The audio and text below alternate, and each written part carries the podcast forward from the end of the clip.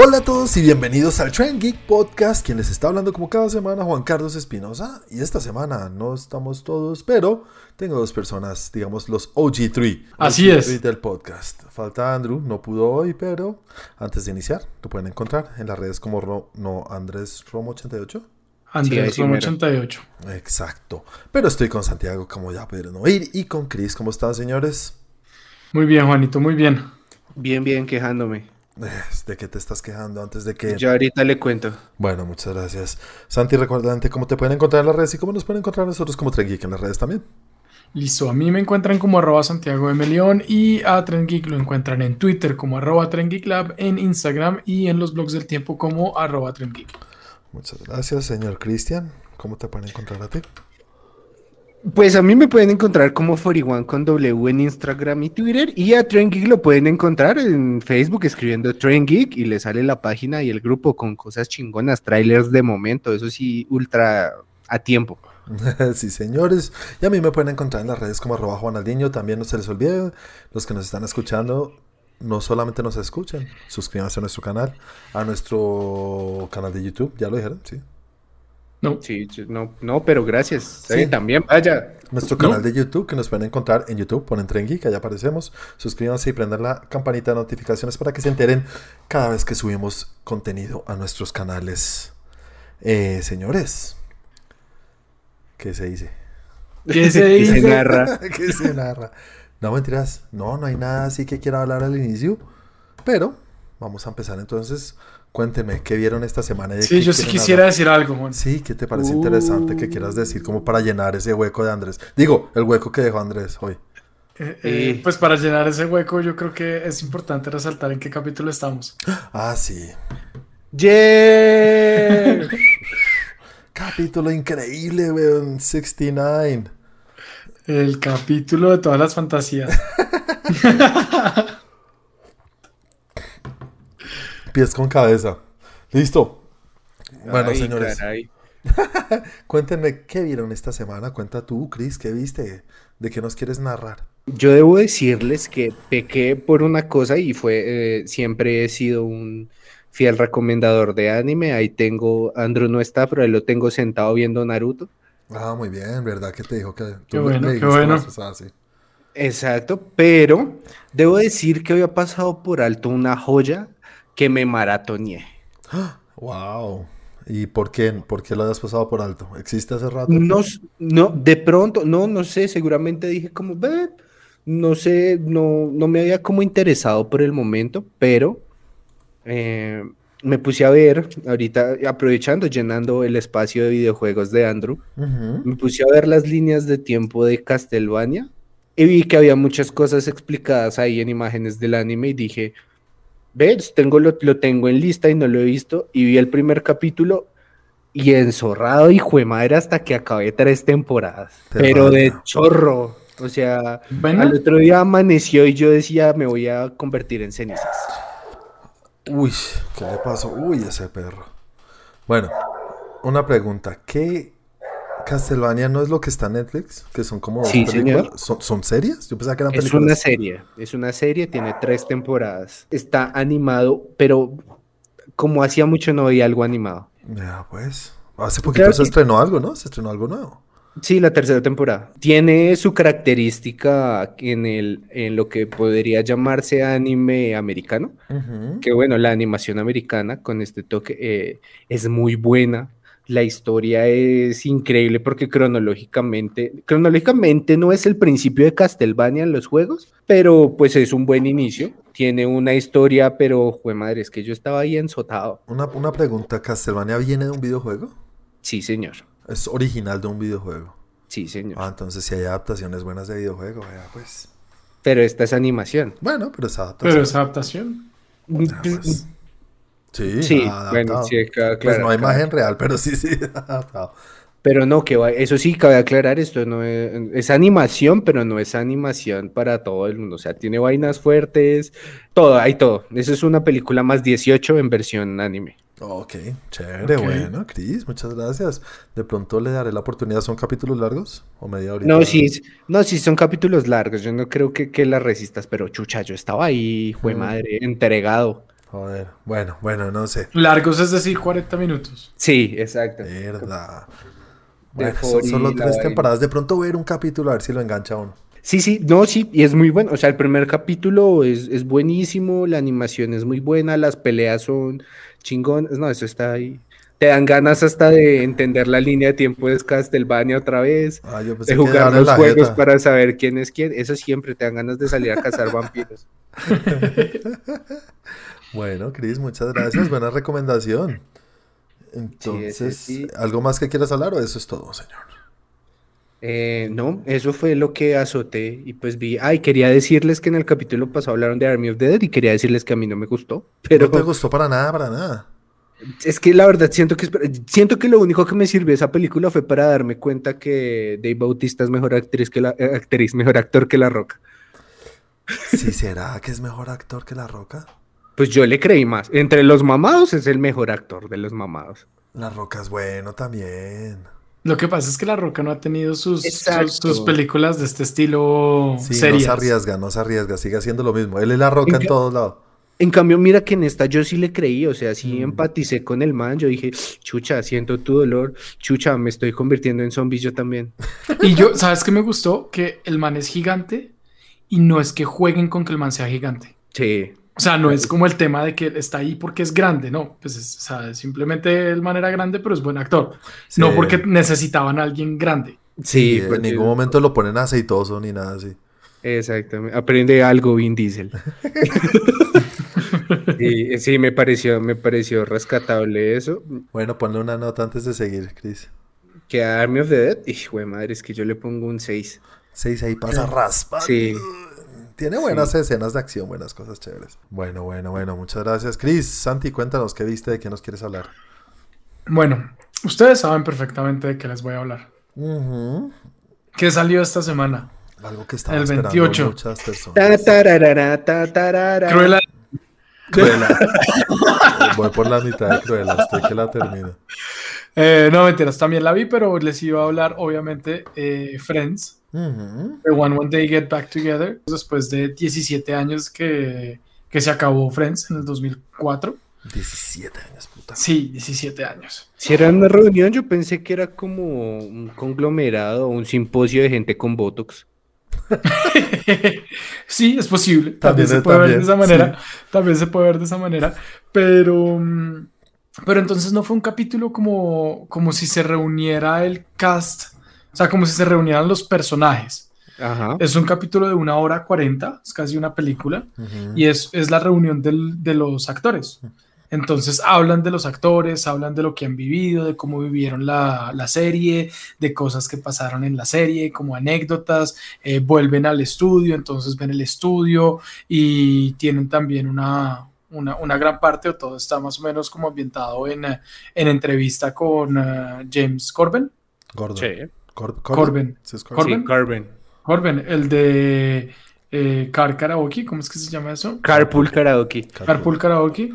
Ese man, que es bien, bien chistoso. Sí. Y él es como el, como el, el, el, el- el- el orquestador ahí de la situación.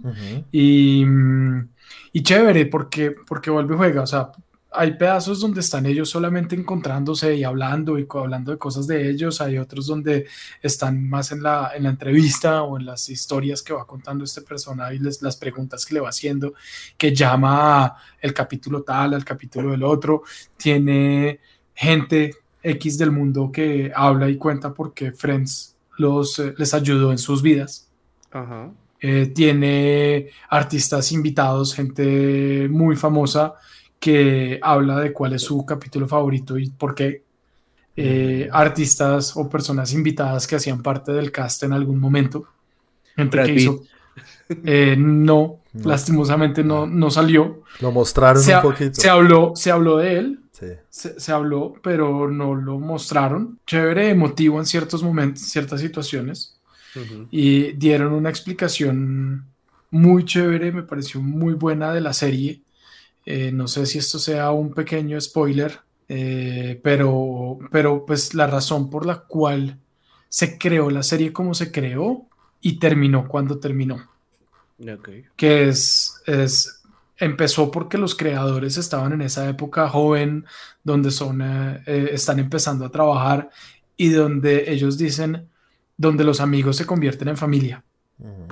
Y es toda esta, esta edad en la que en la que son jóvenes y todavía no tienen familia, pero trabajan, tienen relativamente pues, plata para vivir y, y, viven lejos de sus casas, entonces sus amigos son familia.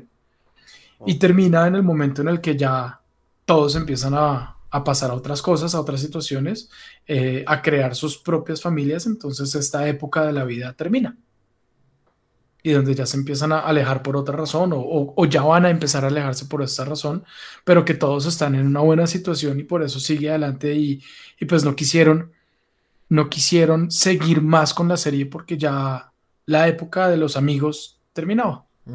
sí. Entonces, eso me pareció chévere. Eh, no, la verdad la recomiendo si a alguien le gusta Friends, es, es, es fácil de ver y y le va a gustar lo que, lo que cuentan. Entonces, bien, bien chévere. Y lo otro que vi realmente sí fue Cruella. Ah, ok, yo todavía no la he terminado de ver. Pero como ustedes no la han terminado de ver, de pronto lo comentamos la otra semana. A mí me gustó. Yo les puedo decir que a mí me gustó. Tiene un par de pedacitos que, que sí es como, ah, mm", pero en el general me pareció chévere. Ok, bueno, bueno, sí, la próxima semana de pronto nos metemos más de lleno. Que yo voy por la mitad, película que veo con mi esposa, entonces no la puedo ver solo. Sí, te da miedo. No, no. Yo sé, pero bueno, voy a guardar eso para la próxima semana. Eh, también vi Friends, obviamente, vi el capítulo, me gustó bastante. Capítulo muy enfocado, creo que para los fans. Si eres una persona que lo ve casual, de pronto dices como, ay, eso es chistoso, eso es algo... Pero es muy enfocado a los fans. tienen, eh, tienen invitados eh, increíbles que yo digo, en serio, esto es muy grande, estos, estos manes son muy grandes. Son demasiado, ojo de puta, en serio, son unos monstruos de la historia de los sitcoms. Y vienen, y la gente que viene a presentarse son, son, son, son, son cosas muy grandes hoy en día y van allá porque es, crecieron, no, no crecieron con ellos, no hay unos que ni siquiera crecieron con ellos, sino que son de esas que trascienden generaciones. Sí. Entonces eso, veo por qué la gente que sale se presenta, digo, se prestan para aparecer, así sea un segundito. Y chévere también lo que explican de cómo hicieron el casting, eso se me olvidó decir. Ah, sí, cómo llegaron a encontrar a los actores personajes, a, los actores personajes, a los, a los actores que iban a interpretar a los personajes. Que no fue tan fácil como, ah, este, este, este, no. Una muy, muy, muy interesante, muy chévere para los fans. Y nada, recomendadísimo, recomendadísimo. Obviamente lloré como un huevón y... ¿Tú lloraste? Sí. A mí, Se, me, a mí se me aguó el ojo, claro. No, pues me hubieras visto a mí, yo A mí se me aguó el ojo. Lloré como una Rachel. Rachel sí llora. llora mucho, mucho, mucho. Es impresionante. y la molestan por el tema, ¿no? Sí, sí, sí, sí, sí. Yo sigo pensando que la foto de Zac Efron era un tributo para este episodio. ¿Qué foto? Yo no he visto. ah, no. Uy, aquí Rachel se le nota. Bueno, a Jennifer Aniston cuando está. No, a Courtney Cox se le nota más. Y a, y a um, Chandler también. Los dientes también se le notan un montón. Es que Chandler no sé por qué lado es, porque ese man estuvo bien jodido en las drogas. Mm. No, y parece que. Sí, pero hay una, hay una par de entrevistas de hace, no sé, un par de años. No es, no es mucho. Donde se ve diferente. Y donde está hablando diferente. Lo del aula sí parece que sí tiene que ver con, con, las secuelas. Además que es el más joven de todos. Ah, sí. Y es el que es más viejo. Sí, es el más joven de todos que estuvimos revisando y parece el mayor. Sí, es verdad. Y Joey sí, fue puta tan chistoso en la vida real. Es, muy chistoso. Es un, bacán y se comió a Joey real. Sí. Eh, sí, es, muy chévere. en Top Gear también es bacano. Sí, sí, sí, sí, sí. No, me, me, reí mucho, me gustó y lloré. Entonces cumplió con todo lo que necesitaba. Eh, yo sí les quiero hablar de un documental. Hace poco yo les mandé el tráiler y es sobre el origen de Sesame Street. ¿Sí se acuerdan de eso que les envié? Se llama Street Gang. How We Got to Sesame Street. Es un documental que cuenta cómo se creó este programa. No sé, Cristo, ¿has visto Plaza Sésamo? Obviamente. Sí, porque me mira con esa cara como de que yo soy un experto en cosas de Plaza Sésamo. No, no, no, no, no. No, te está mirando con cara de que estás muy joven para saber qué es Plaza Sésamo. Me gustaría decirlo porque vi, el documental y también lo pienso. Este es uno de esos programas que transciendes generaciones. como el Chavo del 8. Pero, pero no, a otro nivel, en serio, a nivel mundial. No, yo sí lo vi, yo sí lo vi, claro. De niño, o sea, es de las cosas que sí. Ah, bueno, entonces sí. pero es que ¿en qué año empezó Plaza Sésamo, Juan? Uf, no sé, pero setentas. Por eso, y, lo- y nosotros lo vimos como si fuera de nuestra generación. Sí, sí, no, pero, pero, pero yo creo que hay cosas que llegan hasta cierto punto y ya después, ¿no? Pero mira yo no que me el- imagino yo- los yo- chinos que ven YouTube ahorita viendo Plaza Sésamo. Pero ¿te acuerdas que yo les hablé de un capítulo de Plaza Sésamo fusión Sí. con eh, Marvel? Ah, Sí, claro. Nos De los- el video. Los, los, ¿cómo era? ¿Cómo se llama? Los Veggie... Veggie Veggie algo así. Avengers, Sí, sí, sí, algo así. Pero sí, entonces aquí hablan es solamente de Plaza Sésamo y cómo se creó. Desde el programa. 69, hijo de madre. Sí, 70, 69. Para el capítulo 69 de Tren. Uy, Uy, todo no. tiene razón de ese. no. Hay un multiverso. Ay, ya, somos parte, somos mopeds. No, mentiras. No, pero es muy interesante ver cómo se creó. Todo el mundo cree que es Jim Henson, ¿no? No, pero hay una vieja detrás que se llama John Cooney. Joan Cooney. Y es Sí. una dura, fue la que se le ocurrió y cómo, en serio, de una buenísima intención de decir los niños, y más en esa época que eran nuevos, como están metidos en el televisor todo el tiempo, están viendo televisión todo el tiempo y no existen más que las noticias. En esa época pues no habían los miles de canales que tenemos hoy en día. Y los chinos les encantaba y se sabían todos los comerciales. Los niños cantaban todos los comerciales. Era lo único que cantaban. Entonces ella dijo, hey, ¿por qué no crear un programa para que ellos aprendan?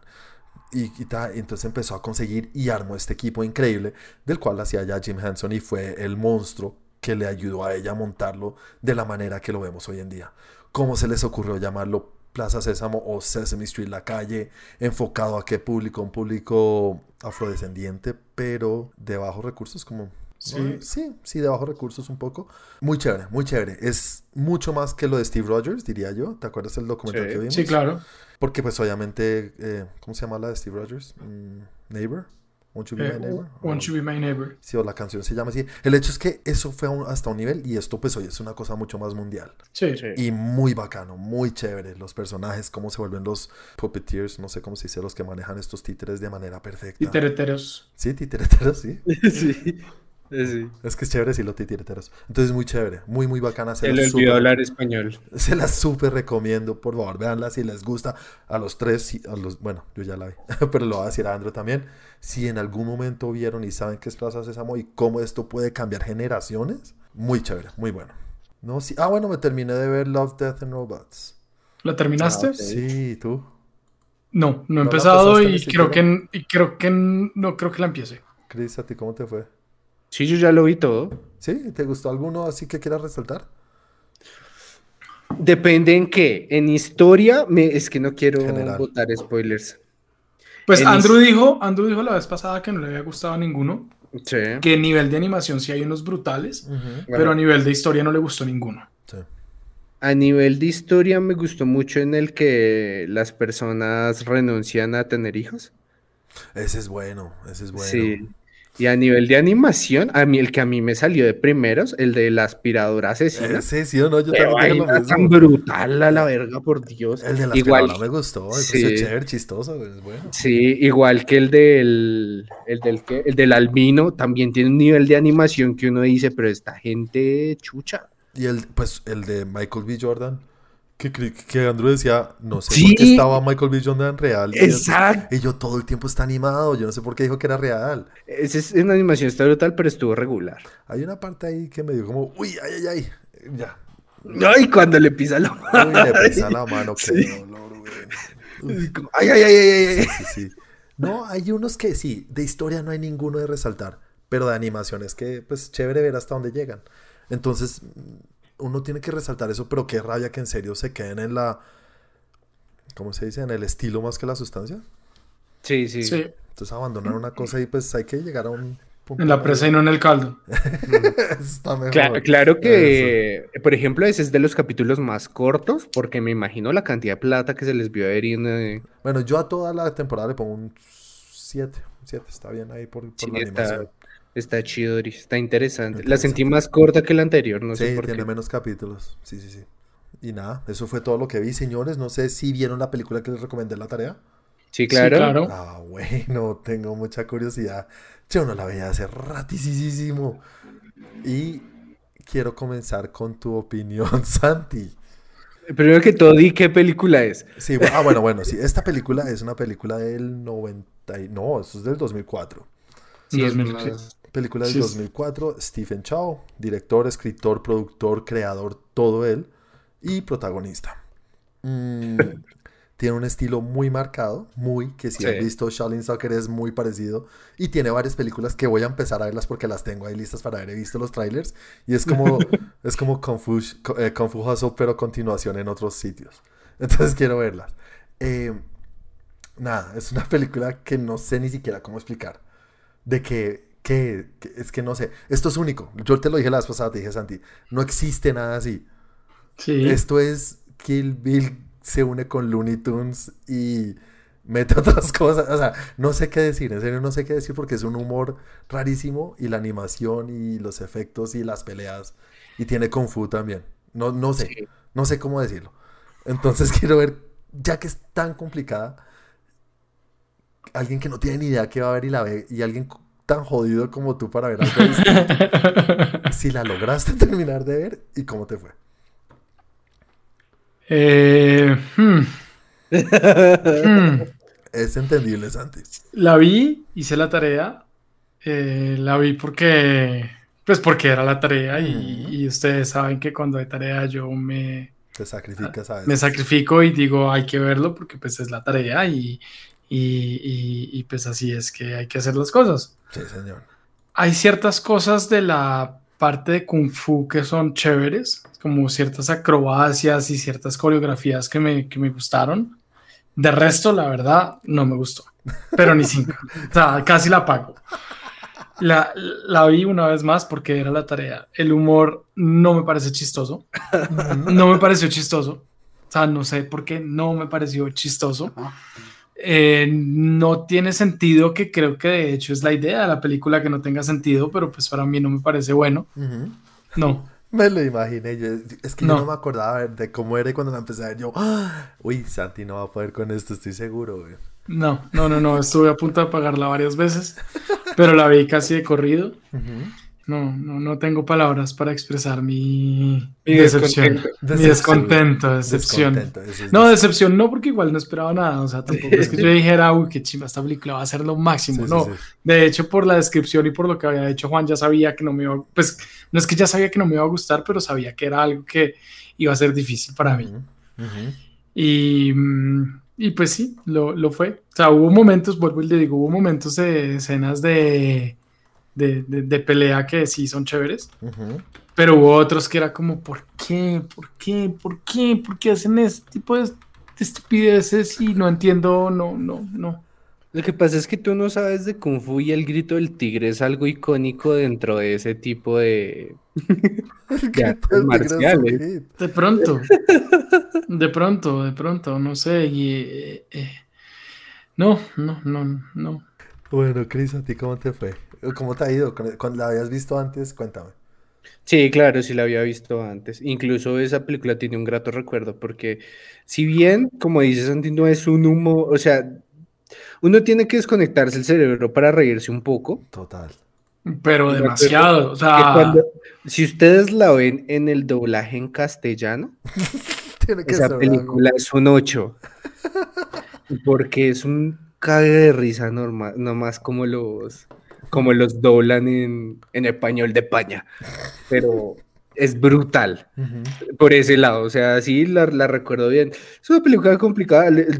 Para, para quien no ha visto, le voy a dar una sinopsis breve. Hay un, hay un niño random que un indigente le dice, siento que tú tienes el poder del kung fu y que vas a liberar los chakras y lo vas a hacer con este manual. Ajá, el Le manual de vende la un manual. Buda. Exacto, le vendió un manual que es un folleto.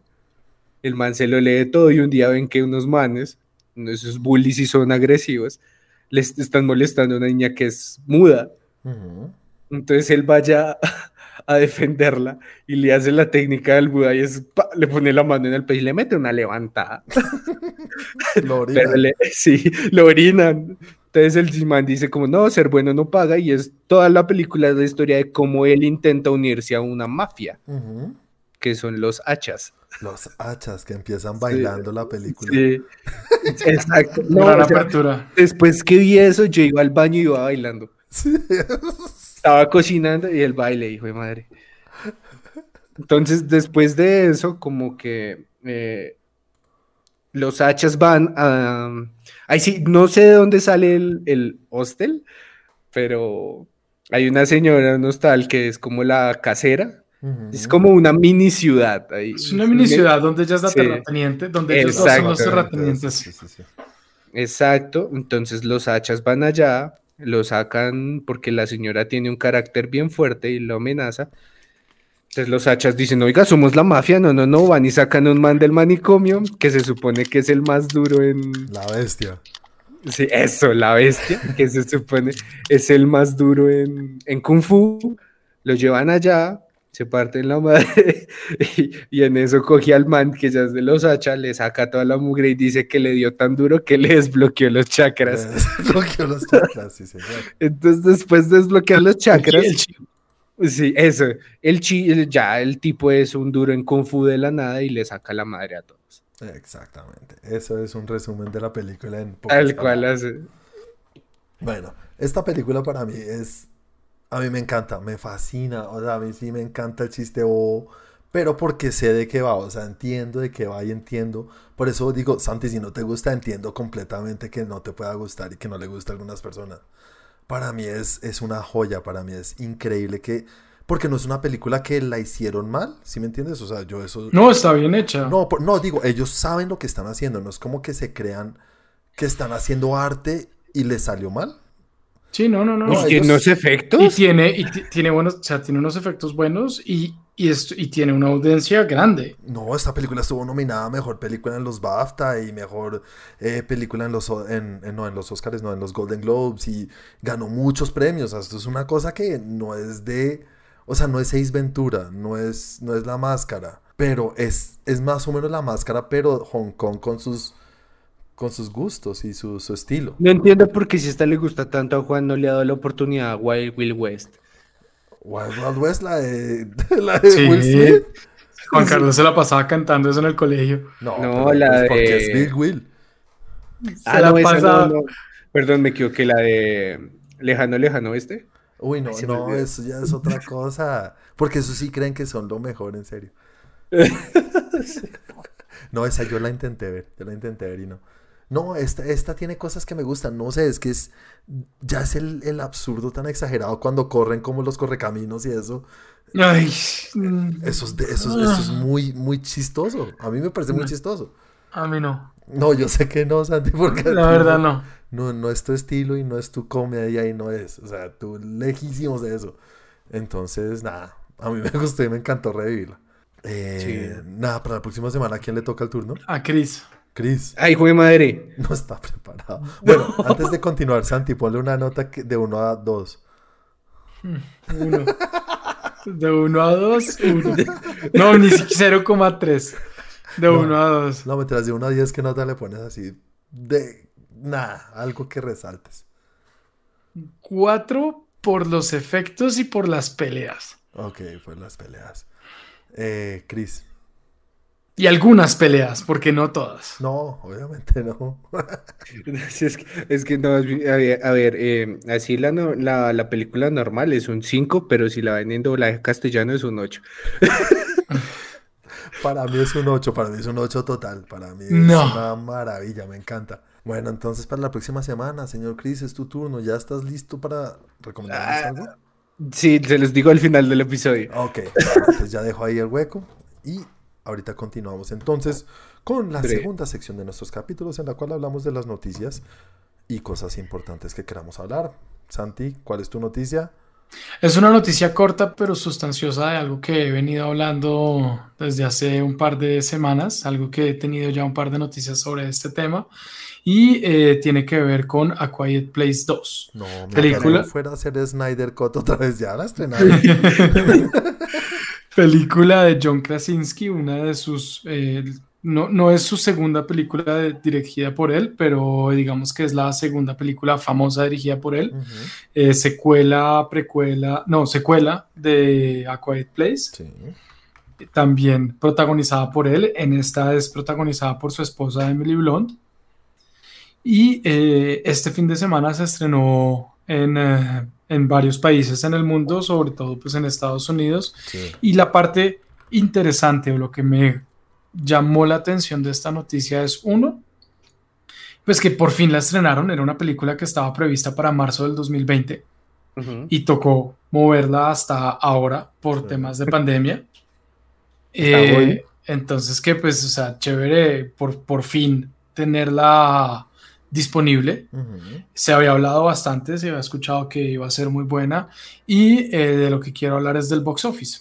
Y el box office, el box office demostró que sí, que sí es muy buena, sí llama la atención y eh, es el inicio de las películas eh, y el inicio del box office de verano y que le dio un muy, muy, muy buen inicio a, a esta temporada de películas porque en Estados Unidos, solamente en Estados Unidos, recaudó 48.3 millones de dólares. Mm. Estaba previsto, los pronósticos eran que iba a recaudar aproximadamente 30 millones mm. y pues lo rompió, pasó a 48. Es la película más taquillera de pandemia, de la pandemia. Y pues esto que demuestra que se están abriendo los cines, que la gente está perdiéndole el miedo, que la vacunación en Estados Unidos está funcionando para abrir este tipo de lugares y que hay un futuro para el cine. Y hay un futuro próximo para el cine teniendo en cuenta todas las películas que se vienen. Eh, compartió cartelera con Cruella teniendo en cuenta que Cruella, si no estoy mal, hizo 21, 21 millones de dólares, que no está mal, sabiendo que es una película que está en cartelera y en la plataforma pagando una adicional. Entonces, eh, ah, y por, y por último, pues que está también pronosticado que en todo el fin de semana eh, de puente en, en, Estados Unidos. Ah, sí, allá están con Memorial Day, ¿no? Allá están con Memorial Day, que es como el, el inicio de, del verano, es como el, lo que lanza la temporada de verano en Estados Unidos. Eh, se espera que recaude, que, que, llegue a 58 millones de dólares, 58 y medio millones de dólares, o sea, otros 10 millones de dólares más con ese día adicional. Entonces, es, es, es, una, es una pequeña noticia, pero para mí me parece que es muy importante teniendo en cuenta lo que se viene. Sí, bueno, a ver cuándo llega acá. Ojalá, no sé. Llegan, llega en, eh, si no estoy mal, el 30 de junio o el 30 de julio, creo. No estoy 100% seguro. Es que en serio, tres meses después, es que... Eso sí es lo que va a joder, porque las pasadas hablamos de eso, ¿te acuerdas de, sí. de lo de la ventana? Que se va a volver de 14, ¿no? ¿Cuánto? 45 días. 45 días para Disney, pero Paramount, Paramount tiene 17, días de, de, de, ventana. Es que ese día hablábamos del qué pereza esperar a que la pudiéramos ver, pero no metimos el, es que aquí las películas llegan mucho después de lo que se estrena en Estados Unidos. Entonces con este tema de 45 días, pues acá nos va a llegar la oportunidad de verla en un streaming antes de que llegue a cine. Sí. Y las, lastimosamente, eh, lastimosamente personas como yo que quieren ir a ver a cine, pues obviamente teniendo que esperar hasta verla en streaming, no creo que me aguante llegar a cine porque la quiero ver. Tal cual. Porque la quiero ver, la quiero ver rápido. Puede que vaya y la, la vuelva a ver, puede que, si tengo la oportunidad, pero no es seguro. Es seguro que la voy a ver, pero no sé si vaya a ir a verla al cine. Entonces ahí va a sufrir el recaudo de la, de la película. Sí. Chris, ¿qué te parece a ti? Sí, pues a ver, hay, hay un poco de realidad en esto de, de la ventana y más con este ajuste pero más que eso, siento yo que ya se está convirtiendo como en un fenómeno esto de que las películas tengan que aplazarse, aplazarse, aplazarse, les está quitando como ese hype que genera, ya llega la película, ya llega la película y pierde un poco el interés. Por ejemplo, yo, yo no digo que no la vaya a ver, pero no siento las mismas ganas de verla como las tenía antes, que era como que la esperaba. ¿sí? Porque esa es la diferencia. La esperaba y la atrasan y la atrasan, la atrasan, y al final es como, incluso pienso yo que puede tener un efecto en la película como... Eh, puede ser que sea muy buena y para ti, Jack, pues, eh, pues, esperé tanto, pensé que iba a ser mejor o algo así. Sí, lastimosamente el, tema en simultáneo, que no salga en simultáneo, no, no le es favorable y no entiendo por qué el estudio lo hizo así. De hecho, tuve una conversación con una persona que trabaja en Paramount eh, y, y, me dijo porque así somos nosotros de contacto serio. Sí. Y, pues la verdad la respuesta que me dio fue, viene de, desde arriba y no podemos hacer nada. viene desde arriba y no podemos hacer nada. Eh, quisiéramos haberla podido estrenar antes, pero las, las directivas son esas y, y pues no hay nada que hacer. Es, eh, no sé, estas son de las que quiero ver en cine, pero no sé si me espere. Si Exacto. tengo la posibilidad. Porque esta, así no sea blockbuster de grandes efectos de... eh, vis- vi- no, ¿Visuales? visuales tiene. tiene, pero no Y sonido, yo creo que el tema del sonido es, algo por eso, impresionante. digo, por eso digo que es más experiencia que la visión o, lo, o, o si la parte visual en la pantalla grande, doble, no sé qué, o digital, pantalla IMAX. No es eso, es más el sonido y el estar con otras personas en cine y el silencio y la huevona. Eso es lo que me, me dan ganas. Pero no sé si sea suficiente para no verla cuando tenga acceso a ella de- en otra forma. Sí. Ah, pero qué chimba que le esté yendo bien. Y qué Sí, nota, sí. o sea, qué bueno, qué bueno. qué- Esto, esto me alegra tanto es por Krasinski, en serio, un man que esto De es su sí. bebé. Y ese man me cae del carajo. Y escuché una entrevista, pues no la he terminado, pero escuché un pedazo de, una- de la, de la entrevista donde le hablaban y le preguntaban por la, por la parte de, de sonido y le preguntaban también eh, que por qué finalmente la había dirigido, porque él, él era, él no estaba para dirigir esta película. La y de hecho, sí. los- la segunda. Él terminó la primera y, y pues más o menos esto queda, quedó en- a nombre de la, de la productora, de la empresa. Y la empresa le dijo al productor, le dijo como, no, pero venga, dirija la segunda. Y él le dijo, no, o sea, la primera era mi bebé, fue lo que yo escribí, lo que yo hice, eh, la tengo en el corazón y, y, pues digamos que yo ya hice esto y estaba totalmente apasionado por esa película y la saqué adelante. Por la segunda de pronto no tengo esa misma pasión, tengo ya como otros proyectos, otras cosas que quiero hacer, entonces yo se la dejo para que usted la desarrolle y coja un escritor y un director que, que, que estén tan apasionados como yo estaba de la primera. Y el tipo fue muy inteligente y le respondió y le dijo, eh, listo, hagamos una cosa. Usted ya tiene una idea de la segunda, usted tiene una pequeña idea. Y le dijo, sí, pues yo he tenido, pues he pensado y, y sí tengo como, como una idea. Le dijo, listo, hágame una, un, un bosquejo de esa idea para que yo se la pueda entregar a la otra persona. Y pues claro, el tipo empezó a escribirla y empezó a escribirla y, y cuando, y dice como que la estaba escribiendo, llegó un momento en el que dijo como, mierda, ah, ¿por qué me hace esto? y, y, pues obviamente se apasionó tanto por la película que dijo, está bien, yo la dirijo. Sí, se enganchó ahí de una- Pues es que es su bebé y, es- y el man es un bacán. O sea, sé que es un bacanzote. Entonces, chévere, chévere por él, por su esposa, la protagonista, Emily Blunt. Y, y nada, quiero verla y. Y por ojalá- los niños. Ay, sí, los niños, la niñita sorda que es sorda en la vida real.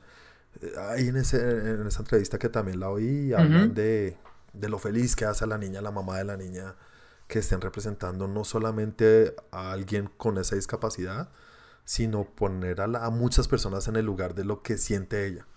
Exacto. chévere. Bueno, ahora esperar a ver si sacan una tercera parte, que tiene todo el sentido, eso dicen. Y como Sí. que también dice lo mismo que tiene una idea, pero no quiere. Vamos a ver si lo vuelven a enganchar. Ojalá. No, Pues ojalá, no sé, no he visto la segunda, pero, pero, pero igual le creo. Pues cuando hacen Sí. las cosas así le ha ido muy bien. Pues solamente con los números se nota. Exacto. Entonces, chévere. Vamos a ver cuándo llega acá, maldita sea. Eh, nada, voy con mi noticia. Y es una noticia muy reciente. Entrevistaron al presidente de Sony. Y le preguntaron, obviamente, sobre Spider-Man. Spider-Man, todo el mundo habla Sony, es sinónimo de Spider-Man. Y dijo que en un podcast en Colombia estaban hablando mucho de esta película. Hay tres maricas que no paran de hablar. pero, pero no, entonces obviamente le preguntaron. Le dijeron, eh, mm, ¿cómo ven el futuro del Spider-Verse o lo que ellos llaman el Venomverse ahí en Sony? Y cómo esto está vinculado a Spider-Man y todo. Y él va- empezó a hablar, pues vo- voy a parafrasear lo que dijo, porque no lo voy a leer tal cual. Eh, Ujú. él decía, pues sí, ahorita viene Venom 2 y van a ver cómo expandimos el universo de, de, pues de Spider-Man y todos los villanos que existen, todas las cosas que están alrededor de Spider-Man, que son personajes de, de Marvel muy chévere. Entonces nosotros no lo llamamos el Venomverse o el Spider-Verse, sino es otro universo cinematográfico de Marvel. Obviamente no le podemos decir así, dice el man, pero, pero es algo así. Entonces solamente esperen a Venom 2 para que vean. Entonces parece que en Venom 2 va a haber mucho más que solamente estos dos, eh, Carnage y Venom. Mm, También le dijeron como, ¿y qué? ¿Spidey va a aparecer? y dijo, obviamente no. ¿Para qué quieres saber eso? Sí, a- a- algo así respondió como chistoso, como, obviamente no.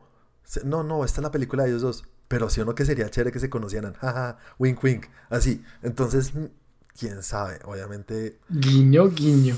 no sé, muchas personas lo están tomando como, ¿será que ya Spider-Man va a dar el vuelco de- del MCU y va a volver al, al Venomverse? Digámosle así nosotros, así él no le diga así. Obviamente sabemos que esta última película, la del Homecoming, no, ¿cómo se llama? Em, Fue lejos de casa. Far From Home es el- la última película del, del contrato que existe entre Marvel y, bueno, entre Disney y, y Sony. Entonces todavía no se sabe qué va a pasar de después de eso. Y él decía, todavía no sabemos qué va a pasar, ese, ese- ese contrato va hasta acá. Obviamente estamos expandiendo y habló mucho de Kevin Feige y tiene mucho aprecio por Kevin Feige. Incluso aclaró una cosa que todo el mundo sabía, que Kevin Feige ayudaba mucho en las películas de Sony de Spider-Man en solitario Ujú. pero lo dijo como sí, este man estaba metido prácticamente todo el tiempo acá ayudándonos. Chévere, entonces, quién sabe, quién sabe qué va a pasar, si, qué va a pasar después de esta última película de Far From Home. ¿Sí, Far ¿Qué va From Home? pasar? No. Bueno, sí, para ese- por ese Sí. lado sí. Far From Home. No sé, no sé, y también que en Venom, pues veamos a otros personajes. Es que no sé, hay muchos personajes del universo de Spider-Man, ¿no? Sí. Sí.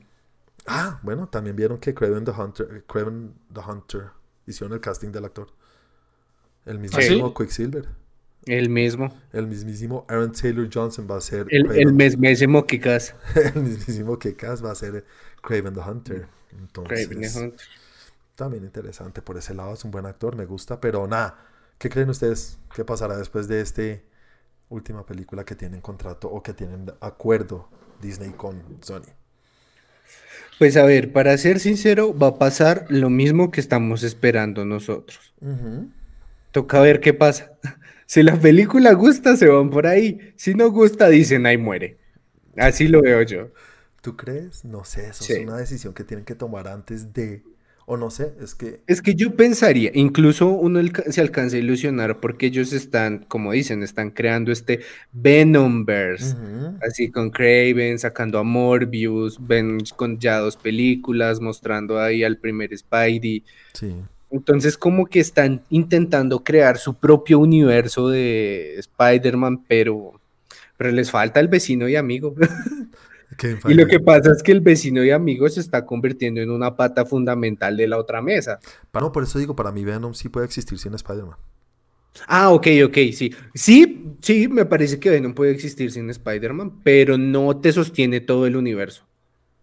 No, no, se necesita un personaje como Spider-Man. Y Spider-Man es Sí, claro. Spider-Man, por algo es el, es el héroe más recaudado. No sé, es el que más recauda en la historia del cine. Creo que Mm. al lado de Batman. No, no estoy de acuerdo. No, no y el sé que cuál. más quieren. Sí, es el Es más, el más famoso. querido. Bueno, pues sí, Batman creo que sí es más importante, creo. Creo que los pero, dos son los dos. creo- pero son como los dos más importantes, pues son los que más recaudan. Es Pues porque yo- Batman es millonario. Yo, yo lo que diría es que eh, la película es muy, pero muy, muy difícil que Far From Home sea una mala película. Sí. Yo lo veo de esa manera. Sí. O sea, por mala que sea, sigue siendo buena. Puede que sea de las puede que sea la peor de las tres películas de Spider-Man y sigue siendo buena. O sea, a eso voy. Y Marvel no creo que quiera soltar esa ese e- esa gallinita de huevos de, de, Sí. de oro. Sí. Entonces, Es que y ¿cuál si Kevin Feige ahorita? No y si. Kevin Feige de, de ese, de ese estilo, ninguno. No, Porque Doctor Strange no llega a ese nivel. no llega. Es que estaba pensando que otro de ¿No? ellos llega al nivel de Spider-Man. No, ninguno. En este momento ninguno. Iron Man y, y, y No, pero que, que tengan que puedan hacer películas en este momento de superhéroes con el bagaje que tiene Spider-Man y con, con todo lo que hace Spider-Man, ninguno. Black Captain America. Mm, No, de No, pronto, de pronto, de pronto, eh, Brie Larson, eh, Capitana eh, Marvel. Ca- Ca- Capitán, Capitana Marvel, sería como la única que le llegaría ahí a hacerle cosquillitas. Sería la, O Thor, la única. O Thor, o Guardianes de la Galaxia, de pronto. No sé. Pero es que no llegan al nivel de Spider-Man. Sí, Thor, de- bueno, Thor también, Thor también sí, puede que sí, puede, puede que no llegue al nivel de Spider-Man porque es que el tema de Spider-Man es que esto es una es, es, es que ha sido toda la vida. locura.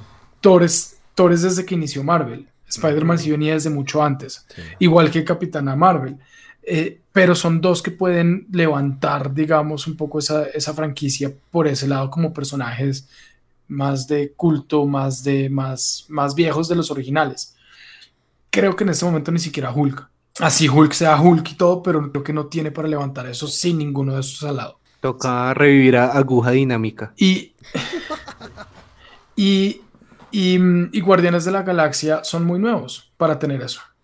Mm, sí, son muy nuevos. Entonces, yo no creo que Marvel, para resumir, yo no creo que Marvel quiera dejar esa gallinita de los huevos de oro de lado, pero también sabemos, como lo acabas de decir, que Kevin Feige ha estado metido en muy de cerca en la producción de ese otro universo. Y es posible, a mi forma de ver, que sigan los dos cuasi paralelos.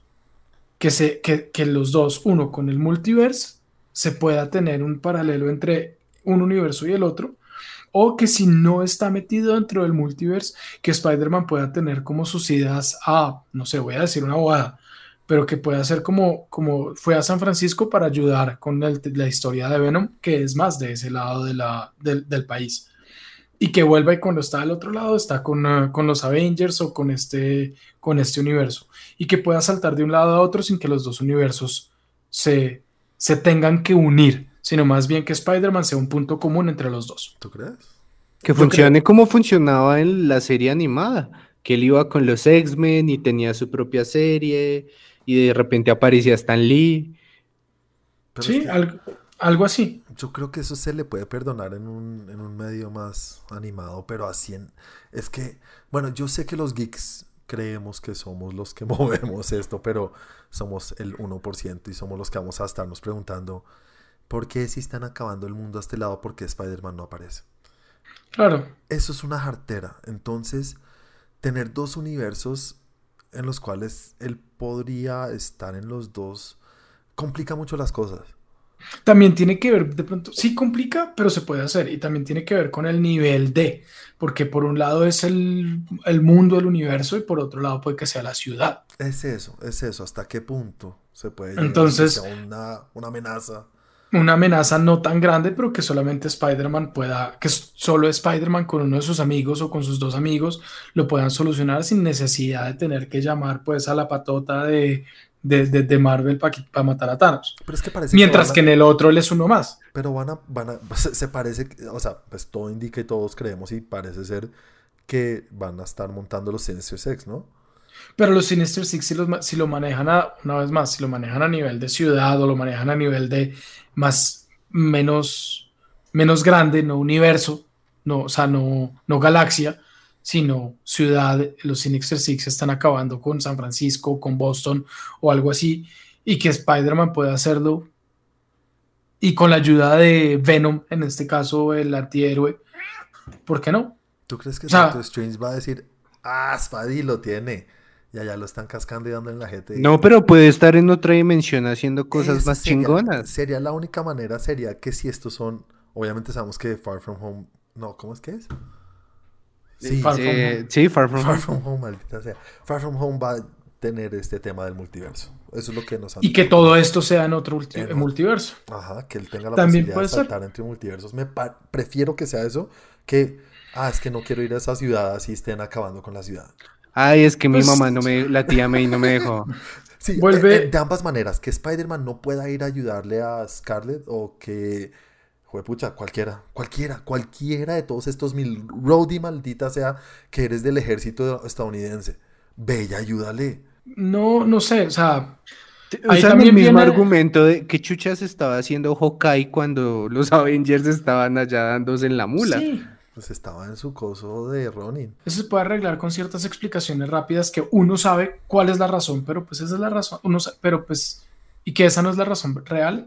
Pero en la- Dame una, No, no, no, una. no, estoy diciendo, por, Adivina, por- no, por ejemplo, invéntate una. lo que acaba de decir Chris, por ejemplo, lo que acaba de decir Chris, no, es que él está en, eh, está en una película de Avengers o está en una película del lado de, de Marvel, Marvel. Y Spidey no salió y dice alguien, ah, sí, es que recuerden que él está en, eh, en finales en la universidad. Eso no es suficiente. Entonces, no, es que recuerde, algún- sí, no es suficiente, pero ya simplemente, lo que digo yo es simplemente dando un, una, una razón, diciéndolo, hace que la gente diga, ok, dijeron por qué, no lo creemos, sabemos que no es la razón, pero, pero se dijo. Y uno dice, ok. Y viceversa. En el otro lado que le digan, ah, pero entonces llamamos a los Avengers. No, están ayudando a los guardianes en tal cosa. Y ya. No sé. Me da rabia y esa es la... No me da rabia, pero me, me da rabia conmigo pensar en esas bobadas de se va a mira, bien lo dijeron en Avengers, es como, mira, no todos los planetas los tienen a ustedes, pues Sorry, San Francisco tiene a. Es que Capitana Marvel tiene una excusa. Y hasta los, los de Wakanda, las Dora tienen una excusa. Pero los otros no. Entonces, entre más agranden el universo y van a meter los X-Men y van a meter a los cuatro fantásticos, pues más razones para decir: ¿en serio van a dejar a este chino peleando solo y no puede ir ninguno? Sí, más razones hay para dividir las cosas porque no todo el mundo puede estar. Exacto, así mismo él puede hacer amiguitos con Venom. Uno que vaya y le ayude a otro. Pero ¿y qué, tal que, qué, tal, qué tal que Deadpool vaya o qué tal que vayan los cuatro fantásticos y le ayuden y no tenga que ser Marvel ah, los, los Marvels de siempre. Es que ahí es donde yo creo que la puerta está abierta y teniendo lo que siempre hemos dicho. Si Kevin Feige está involucrado en el tema, en Kevin Feige we trust. Ah, sí, obvio. Y si Kevin Feige está, metido ahí, que es yo creo que lo que me da tranquilidad a mí, de decir Kevin Feige está metido ahí, es porque de verdad se está haciendo de una buena manera. Si no, el tipo ya los habría mandado a la mierda. Es que ahorita con los Eternals, que quiero oír tu opinión rápido, ¿cómo te fue con el tráiler de los Eternals a ti, Chris? Chidori. Se, se generaron muchas dudas.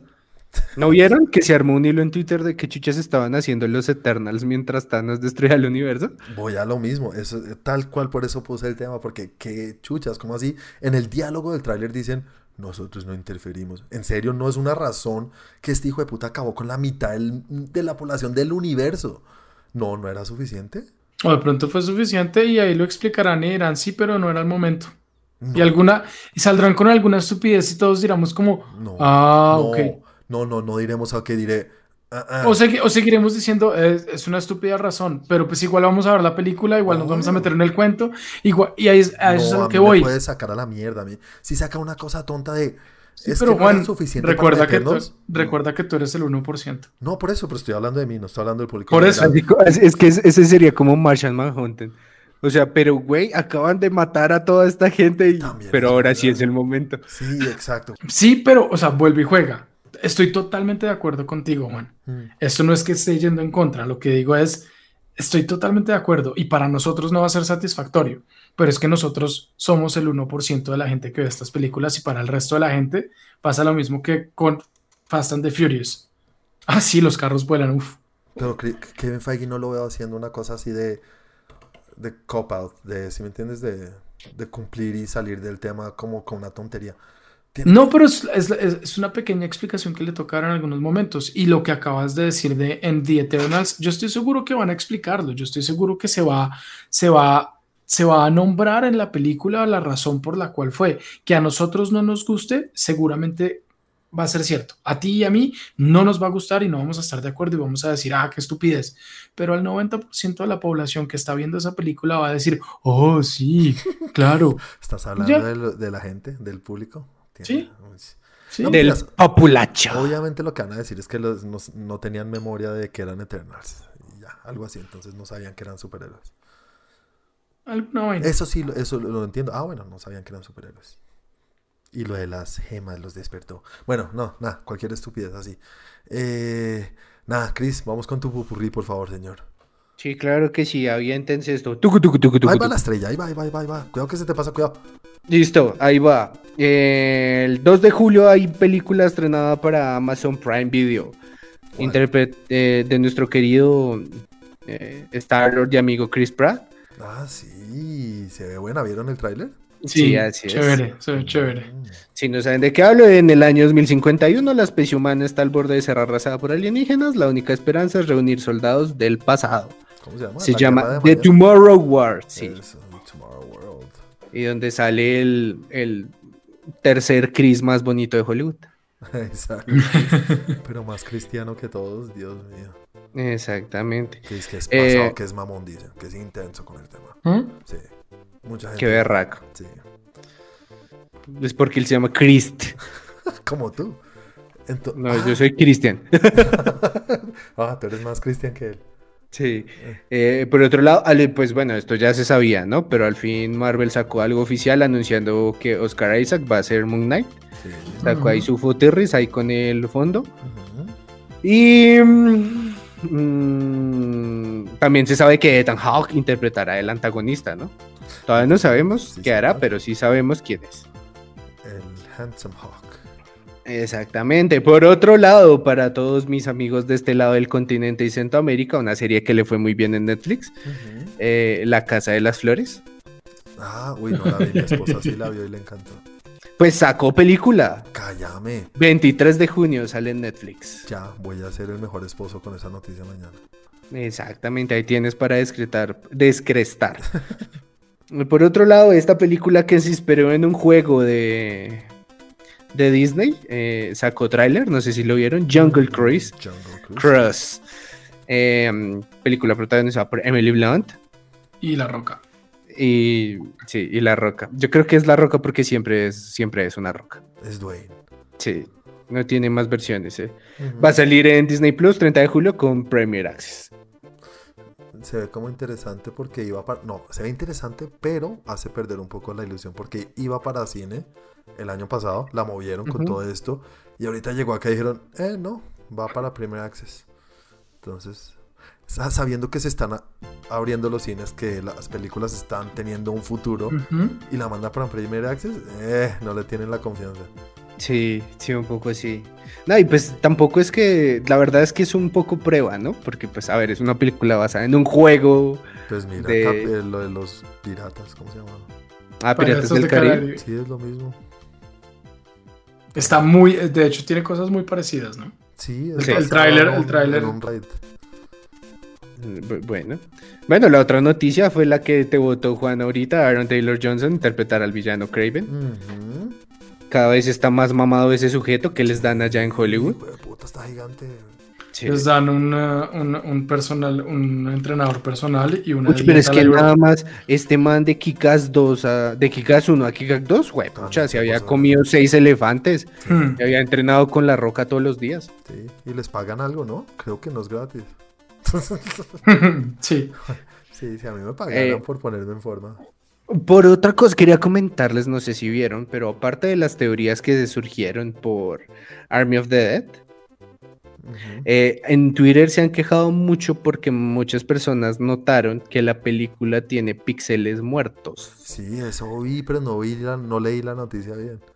Exactamente, dicen han reportado píxeles muertos que aparecen en ciertas escenas de la nueva película. Hay varios videos donde se ve. Lo que no se sabe es que con este señor que cada vez está más raro y más esotérico, se sabe si es un problema o es que, ay, no, es que eso se ve así porque es que yo hago parte de ese universo Shaz. Es una decisión artística.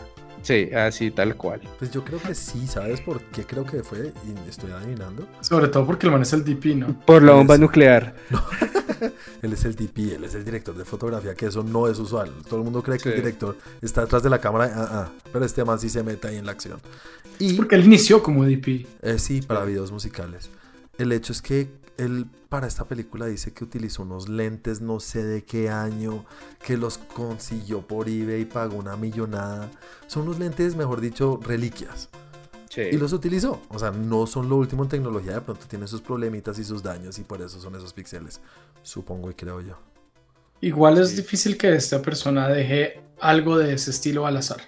Sí, o sea, no es algo que no se pueda arreglar, como para que... Exacto. Y él, y no solamente Y él, es que es un equipo gigante viendo una pantalla, editando y, y No, que no y- puedan ver eso. Y no sé, de otro director y de otro director de fotografía, uno dice, bueno, se le pasó o no le puso cuidado o no fue tan importante. Pero Mm. este tipo se centra y centra mucho, mucho de su película en la fotografía. En los visuales, sí. Entonces, entonces es raro que, que se le haya pasado algo así. O, eh, o que sea, y me, se me haría más normal que fuera adrede. sí. Pues bueno, esperemos a ver con qué sale el señor. Decisión artística. Exactamente. Un hechicero lo hizo. Un hechicero, ¿no? Un alien, un alien. un alien. Bueno. La otra, después de varios años en la ausencia de la actuación, Lindsay Lohan. Oh. Estrenará una nueva comedia romántica navideña que va a salir por Netflix. En Netflix, eso sí es Ah. meterle billete a alguien que, uy, yo no sé. Es así La le cae mal, uy, yo sí odio a esas personas que botan su futuro a la basura. Sí. Dicen que la doña interpretará a la heredera de un hotel de lujo que pierde la memoria luego de un accidente mientras esquiaba. Después Ah. toca ver, pues ella, ya, yo me acuerdo que la última vez que la vi actuando fue en- como en Scary Movie 8. Es que ya cuando llegas a eso es que estás en muy mal. Sí, exacto. Y, y ya la cara se le veía hasta ya de Botox, entonces quién sabe cómo sale ahorita. Uy, sí, eso estoy viendo unas fotos ahorita. Ah, ya la quiero ver para reírme. Sí, exactamente. Pues bueno, es una comedia, qué bueno. y por Sí, otro lado, y, pecas, no, y para cerrar, muchachos, les tengo una bombota y es que, no sé, ¿se acuerdan que les dije que Luis Miguel 2 ya había estrenado? Sí, señor. Sí. Pues confirmaron la tercera y No. última temporada. Ah, qué, ah, qué felicidad tan grande por Luis y por toda mi- nuestra comunidad mexicana que nos escuchan y les encanta. Pues claro que sí, entonces Luis Miguel va a tener tercera temporada. Ah, no, eh, Tercera y última. Ya Ahí ya dijeron hasta ya aquí tuvo cuento con Mariah Carey, ya se casó, ya. No sabría decirte. Ay, Cris, tú eres el que la ves. Tú eres el que la ve, Chris. Eh, Pues bueno, véanla, ¿por qué les voy a decir eso? Tal vez spoilea algo a alguien. Bueno, una noticia antes de que nos vayamos que se te escapa un poquito es que se confirmó que el mismo director escritor de Joker 1 va a escribir la segunda. Sí. Ah, caray, al fin sí. Sí, Todd Phillips. Eh, Ah, no pues, es luz verde, en serio, no es luz verde. Hasta ahorita le dijeron, hey, escríbala. Él dijo, bueno, pues Eh, bueno. ese camión que viene lleno de billetes yo lo recibo. déjenlo, déjenlo Ese, ese- ese que se iba a robar el Joker en la película de, Nolan, ese, ese lo Sí. recibo. Eso. Wilson, déjenlos pasar. Eso, yo escribo. Sí, Wilson suena a jardinero. bueno, entonces, ¿cómo le decimos al, al, al portero que le abre la puerta? Y no sé. Andrés. Joaquín. ¡Oh! Ah, Bueno, ¿saben qué también tiene que tener listo para la próxima semana? ¿Qué? Ah, lo que nos va a recomendar Chris. Una película que hicieron hace poquito en Netflix y la vi y quiero recordar momentos felices de mi infancia porque esa fue la primera película que tuve en VHS. No, es que va a ser. Por favor, Chris, bótalo. Pues Se llama Pequeños Guerreros. Uy, sí, Pequeños de los guerreros. juguetes, muy Sí. bueno. La quiero ver. y vi que Está en Netflix. Sí, sí, sí. eso no era la de la de Que los juguetes están vivos. ¡Vivos! Y además se ve bien para la época. Yo, Sí. bueno, pues me Small Soldiers. La de los gorgonitas contra los soldados. No, no. Sí. Sí. Small Soldiers. Sí, sí, sí. Small Soldiers, claro que sí, claro que sí, se me había Ay, qué olvidado. buena recomendación. Eso vino después de Toy Story, ¿no? Un poquito de- antes, Sí. no antes. Uy, no sabría decirte. 98. ¿Historias del 94? Sí, Ah, sí, entonces sí. ¿no? Después. 98, salió en el 98. Pero esto es Sí. más stop motion. O pues Sí. es, Sí. es imagen real, no es 3D, mejor dicho. Sí. Sí, este es un peliculón. Muchas gracias, Chris. Buena recomendación, señor. Listo. Entonces, nada, señor, con, es- con esto sí, ahora sí llegamos al final de nuestro capítulo 69. 69. Capítulo final que nos representa a todos y Andrew no está porque, bueno, sus razones tendrá. Sus razones tendrá. Muchas gracias a los que nos están escuchando. No se les olvide recomendarnos, darnos un like o darnos unas estrellitas, thumbs up, eh, lo, que, lo que sea en la plataforma que nos estén escuchando. Nos ayuda muchísimo. Y nada, antes de irnos, Santi, ¿cómo nos pueden encontrar en las redes sociales en caso de que quieran interactuar con nosotros? En las redes sociales estamos. En Twitter como arroba TrendGeekLab. En Instagram y en el tiempo como TrendGeek. Y eh, pues mandemos el, el YouTube de una vez. En YouTube estamos. Entran a YouTube buscan TrendGeek y el del loguito moradito, ese somos nosotros. Es. Y a mí me encuentran como arroba Santiago Emilio. Señor Chris, ¿cómo te pueden encontrar a ti? Y habla un poquito de Facebook y Trendy. Facebook fue una empresa que se creó en... No, entren a Facebook, escriben Tren Geek, les sale la página y el grupo. Ahí pueden ver todas las cosas, ver todos los momazos, ver los trailers apenas salen. Y a mí síganme como Foriwan con W en Instagram y Twitter. Y a mí me pueden encontrar en las redes como arroba Juanaldiño. Señores, muchísimas gracias por acompañarnos. Nos vemos dentro de ocho días. Y, hey, si quieren oír, si quieren seguir a Andrew, estoquear lo que sea, Andrés Romo 88 en las redes sociales. Nada, ahora sí, muchas gracias a todos. Nos vemos dentro de ocho días. Chao. Chao. Chao.